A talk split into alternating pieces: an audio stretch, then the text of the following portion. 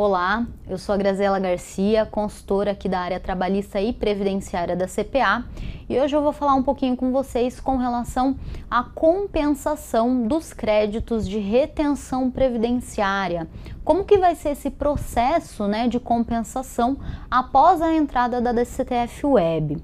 Antigamente, na GFIP, a compensação era bem simples, né? Toda vez que sobrava créditos de uma competência para outra, a empresa simplesmente jogava no campo compensação de GFIP e conseguia abater esse valor.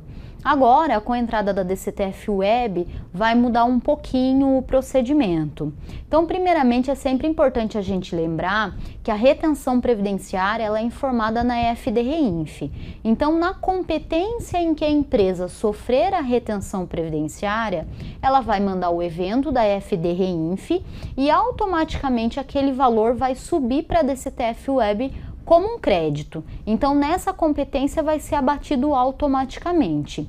Porém, se sobrar um crédito, né, sobrar um saldo, a empresa não conseguir abater tudo e sobrar um saldo, a compensação ela vai ter que ser feita por meio de Perde Comp Web, né? O nosso famoso amigo aí Perde Comp Web, que vai possibilitar essa compensação.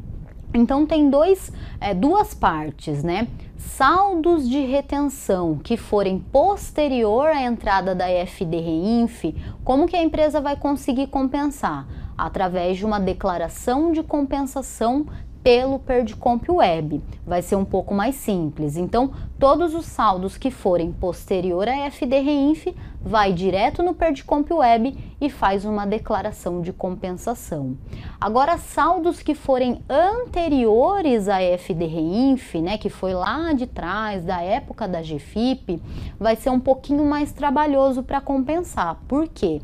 Nesses casos, a empresa vai ter que fazer dois procedimentos o primeiro, ela vai ter que fazer um pedido de restituição no PGD do Perdicomp, que é o programa, não é o web, é aquele programa que vocês baixam, né, fazem o download aí. Então, pedido de restituição no PGD do Perdicomp. Feito esse pedido de restituição, aí sim a empresa vai ir para o Perdicomp Web, né, na, na, no ECAC, e fazer uma declaração de compensação. E nessa declaração de compensação, a empresa vai informar que o crédito já foi compensado, já foi detalhado em um Perdicomp anterior. Então vocês vão ter que fazer uma separação aí dos seus saldos de retenção, porque dependendo da época desse saldo, vai mudar o procedimento para compensar. Então, saldos posteriores a FDRINF é perde comp web declaração de compensação direto.